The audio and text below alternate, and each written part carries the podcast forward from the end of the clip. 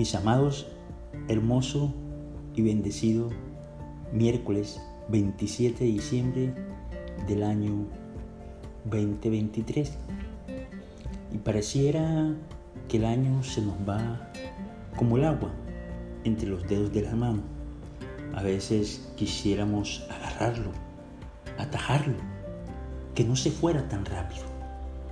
Pero bueno, no está en nuestras manos hacer semejante cosa. Por eso hoy precisamente nos referimos a Eclesiastés capítulo 3, en el versículo 1, cuando nos dice, todo tiene su tiempo. Y así es. El año que acaba de transcurrir también en cada día tuvo su tiempo y su momento para hacer las cosas que Dios dispuso hacer. Dios nos ha designado un tiempo apropiado para todo. Ese es el sentido de la escritura en Eclesiastés.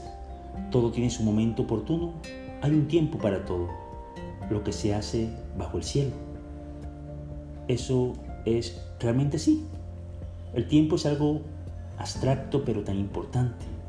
Gracias a él, al tiempo podemos hablar de la historia, de nuestros antepasados, de nuestro presente y quizás hasta de nuestro futuro.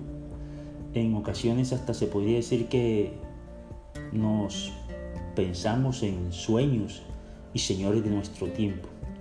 Planificamos lo que deseamos hacer en un año. En un año planificamos lo que deseamos hacer. Pero como le decía, nosotros planeamos, pero Dios coloca el cronograma. Sin embargo, en el Salmo 103, del 15 al 16, podemos leer lo siguiente. El hombre, como la hierba, son sus días. Florece como la flor del campo, que pasó el viento por ella y pereció, y su lugar no lo conocerá más. Así es la vida, efímera. Solo Dios sabe con certeza cuántos serán los días o los meses o los años de vida para cada persona.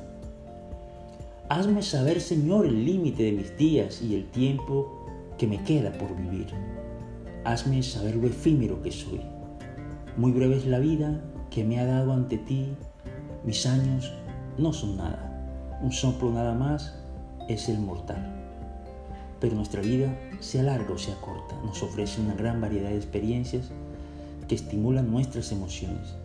Son muchos, esos sí, los altibajos, hay situaciones que nos hacen danzar de felicidad, pero otras no tanto, otras nos llevan al dolor y a la frustración.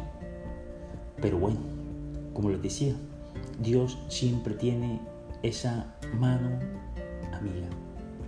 Un tiempo para nacer, un tiempo para morir, un tiempo para plantar y un tiempo para cosechar, un tiempo para matar y un tiempo para sanar, un tiempo para destruir y un tiempo para construir, un tiempo para llorar y un tiempo para reír, un tiempo para espaciar piedras y un tiempo para recogerlas, un tiempo para abrazarnos y un tiempo también para despedirnos, un tiempo para intentar y un tiempo para desistir, un tiempo para guardar y un tiempo para desechar, un tiempo para rasgar y un tiempo para coser, un tiempo para callar pero también un tiempo para hablar, un tiempo para orar y un tiempo para odiar, un tiempo para la guerra y un tiempo para la paz.